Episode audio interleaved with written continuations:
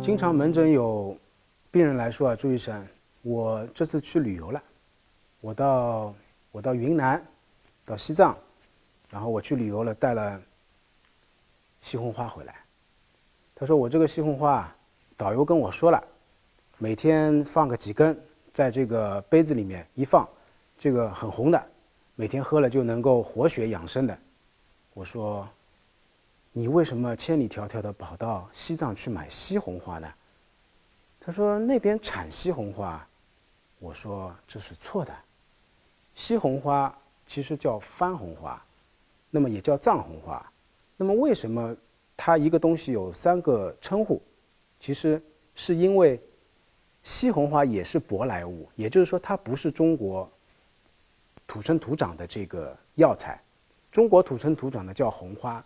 它并不叫西红花，那么西红花最早的产地实质实际上是在中东，那么目前来说呢，它已经已经移植栽培到那个中国。其实，在上海地区的崇明附近，它就是有这个西红花的一个种植的基地的。那么西红花它其实是需要这么一个海拔高度、这么一个气候环境才能够生长的。那么为什么西藏那边会有这么多的藏红花？是因为当时从那边。运输到中国，中国这个呃版图的时候呢，它是经过那一条路线过来的，所以大家误认为这个西红花是产自于西藏的，那其实并不是这么一回事，这是一个。那么第二个呢，关于这个西红花的用量，大家其实是有误解的。我经常在门诊，有些病人需要用西红花的时候呢，我是这样跟他说的：我是开一包西红花给他，上海市中医院。包括这个上海市，它这个影影片包装啊，一般是一般是零点五克一袋的。那么一袋呢，其实这一袋西红花其实蛮多的。那么我就说你每天要喝一袋。有些其实病情相对来说需要的情况下面呢，我甚至于要叫他一天喝两袋的。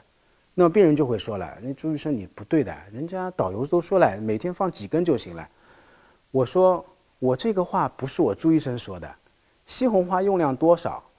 是中华人民共和国药典上规定的，规定就是用到三克的，一到三克。所以说，其实我用到零点五克，我还是有一部分考虑到这个经济压力的因素，所以我才开零点五克。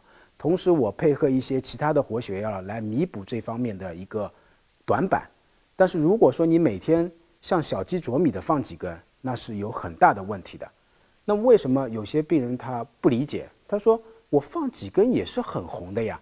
我说，西红花判别它真假，就是放一颗西一朵西红花进去，看看它是不是一条线红线上来，而且它泡三四次，它的颜色是不会变的，这才能判别它是不是真的西红花。